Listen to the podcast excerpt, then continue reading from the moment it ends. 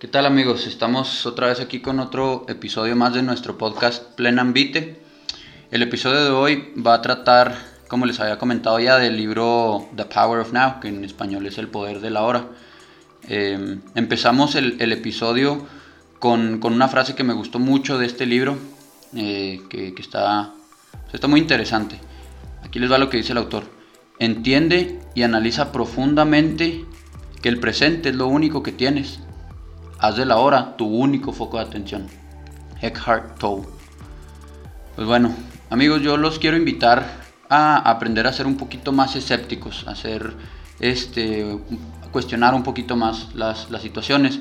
Sin embargo, no ser tan escéptico que te limite de escuchar y aprender más allá de lo que ya conoces. ¿Qué es la iluminación? Nos menciona el libro. Es darse cuenta de las capacidades de uno mismo y que el ser y el estar tú y el entorno que existen en armonía, al mismo tiempo y en el mismo lugar. No es algo exclusivo para monjes tibetanos, es algo que tú y yo podemos hacer con la dedicación de hacer lo que nos enseña este libro. Ahora bien, les recuerdo que lo primordial de este libro es tener la mente abierta a entender, sí a ser escépticos, pero a entender. También los quiero invitar a este libro sobre, sobre mindfulness, que es presencia plena, ¿sí? estar en el presente completamente. Si tú eres católico crees en Dios, cualquier religión, piénsalo como oración y como Dios. Lo mismo este libro, pero como oración y como Dios, ¿sale? Los que no, sigan las instrucciones que, vamos a estar este, tocando en este, en este capítulo, ¿sale? Ahora bien, lo importante de este, de este episodio es mantener la mente muy abierta, ¿de acuerdo? El ego siempre se siente amenazado por su extinción, puesto que el ego es algo que no existe. ¿De qué habla el, autor en esta parte? Pues bueno, dice que debemos saber identificar esos egos, que es entonces cuando nos centramos en el momento presente y nos olvidamos del ego. Por ejemplo, siempre nos quejamos del calor, del frío, entonces nada nos gusta, ni el calor, ni el frío, o si está lloviendo, o si no está lloviendo y está soleado, o si está nublado, de todo nos quejamos, en lugar de ser agradecidos por el clima y dejar de quejarnos, ¿cierto? ¿Cómo identificar el ego? Por lo general son cosas de estatus, por ejemplo el carro que manejas, tu trabajo, tu nivel de educación, tus habilidades, tu apariencia física, tus creencias, incluso tu partido político el ego estas cosas como así soy y se friegan, me tienen que aceptar como soy. Eso es cuando se ve atacado el ego, o más bien cuando se ve atacado el ego. Cuando alguien te corrige, cuando alguien te contradice, cuando alguien no está de acuerdo, se ve atacado tu ego. Pero en realidad el ego es algo que no existe, es algo que nosotros creamos dentro de, de nuestras mentes, ¿no? Y al librarte de ese ego, las cosas comienzan a tornarse un poco mejor. Por lo menos ya ves las cosas desde otra perspectiva, ¿sí me explico? Pero esto no acaba aquí. Los beneficios de librarse del ego son, por ejemplo, te evitas muchos problemas. Permítanme explicarles. Los problemas son ilusiones creados por la mente. La gran mayoría de las veces son situaciones inexistentes. Por ejemplo, siéntate y pregúntate, ¿qué problemas tengo ahorita? ¿Qué problemas tienes ahorita? Ahora bien, pregúntate, ¿en realidad es un problema o lo estoy imaginando nada más, o está nada más en mi cabeza, o si es un problema real, la mayoría de las veces, la mayoría de ustedes, amigos, va, a darse cuenta que sus problemas muchas veces son nada más aquí arriba. Por ejemplo, platicaba esta mañana con un amigo y le decía, ok, tu problema es el dinero. Ok, no te ha faltado que comer, no te falta que vestir, estás bien, tienes, estás incluso trabajando en este momento para mejorar esa situación ya, no te preocupes por eso, estás haciendo algo.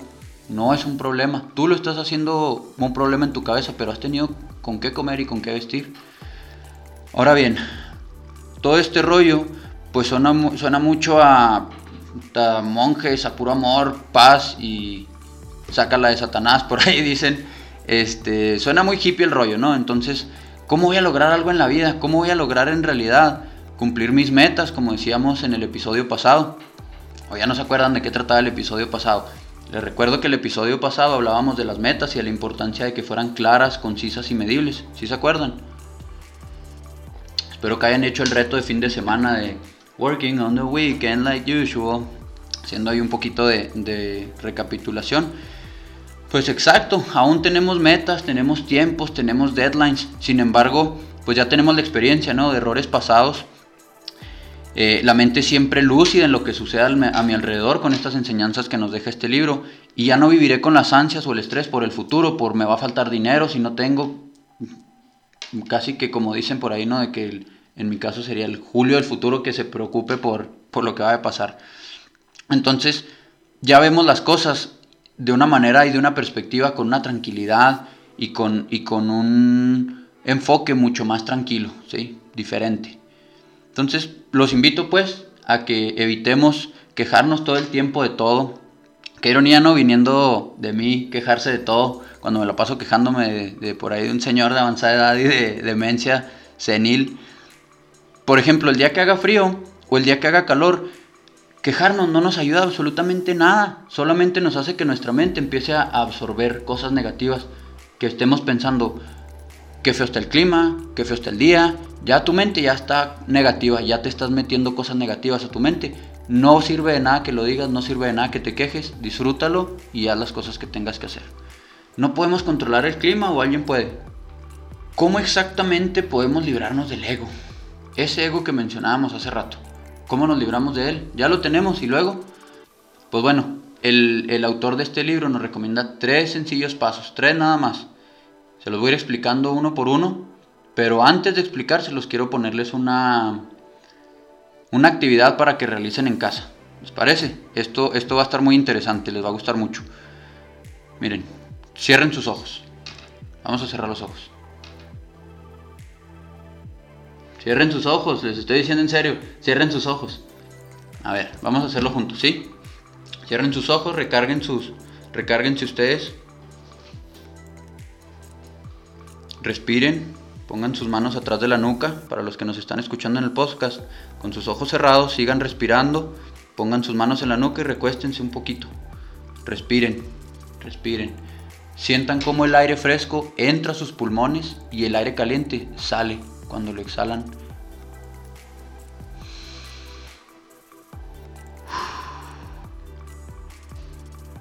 Liberen su mente, que no haya nada en su mente, no piensen ya nada, déjenla que esté en blanco la mente. Permítanse que esté en blanco su mente y esperen la siguiente idea. Esperen a que llegue solita la idea.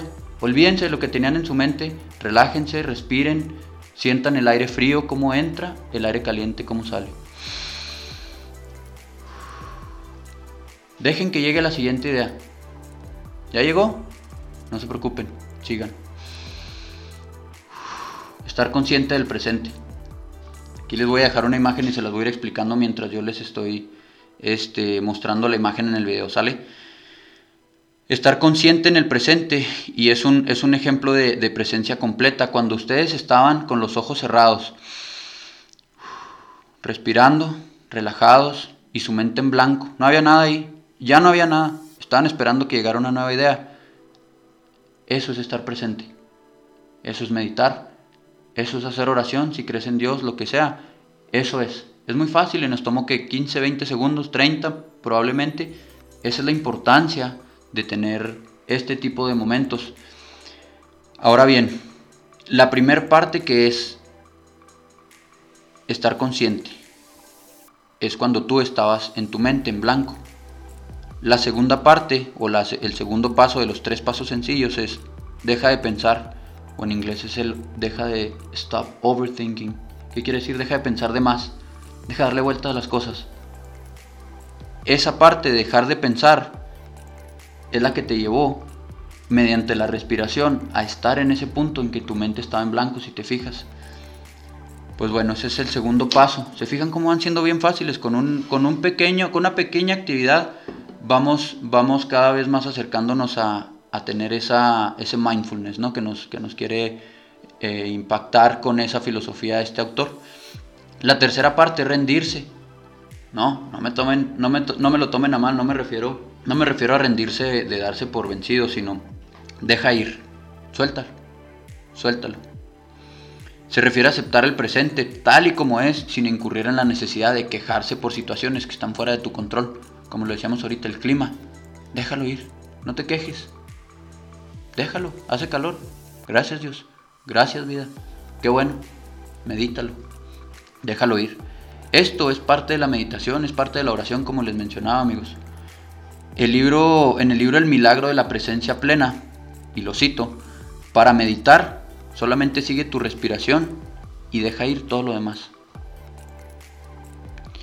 De nuevo, esto no es para, ah, para volvernos nosotros monjes, así todos irnos al Tíbet y raparnos. Y, no, no, no, no es nada de eso, sino para que factores externos de la vida, del trabajo, de la familia, la interacción en general con otras personas, no nos afecten y nos los tomemos personal. Viviendo con este nivel de baja resistencia nos permite sentirnos llenos con lo que hacemos, nos motiva a lograr nuestras metas, como lo decíamos la semana pasada. Cuando nos dejamos tomar por el presente absoluto, las cosas parecen ser menos malas, los días parecen ser más cálidos y tu mente comienza a esclarecerse. Comienzas a ser agradecido. Que ya luego les comentaré cuál es la importancia de ser agradecido y por qué si sientes agradecido sientes que está aquí, bla, bla, bla. Ya les explicaré eso en redes sociales para que nos sigan. No se les olvide que nos tienen que seguir en todas las redes sociales, ¿ok? Instagram, Facebook, este, en YouTube, en Spotify. ¿Por qué? Porque en cada una vamos subiendo diferentes actividades, ¿sale? Y pues bueno, ¿verdad? Bueno, Cierro este review del libro The Power of Now con esta frase que también me Este libro es una joya, es un must, es un bestseller. Ahí les va. El éxito no trae la felicidad. Lo único que trae el éxito es éxito. Recapitulemos los tres sencillos pasos para una verdadera presencia plena, amigos. Estar conscientes del presente, dejar de pensar, el overthinking, y de aceptar el presente tal y como es, dejar ir rendirse. Son tres pasos, tres sencillos pasos. Repitan cada vez que necesitan, repitan el video en la parte en la que se hace la actividad. De cerrar los ojos, relajarse y meditar, hacer oración. Y pues bueno, ya. Córtale mi Charlie, ya.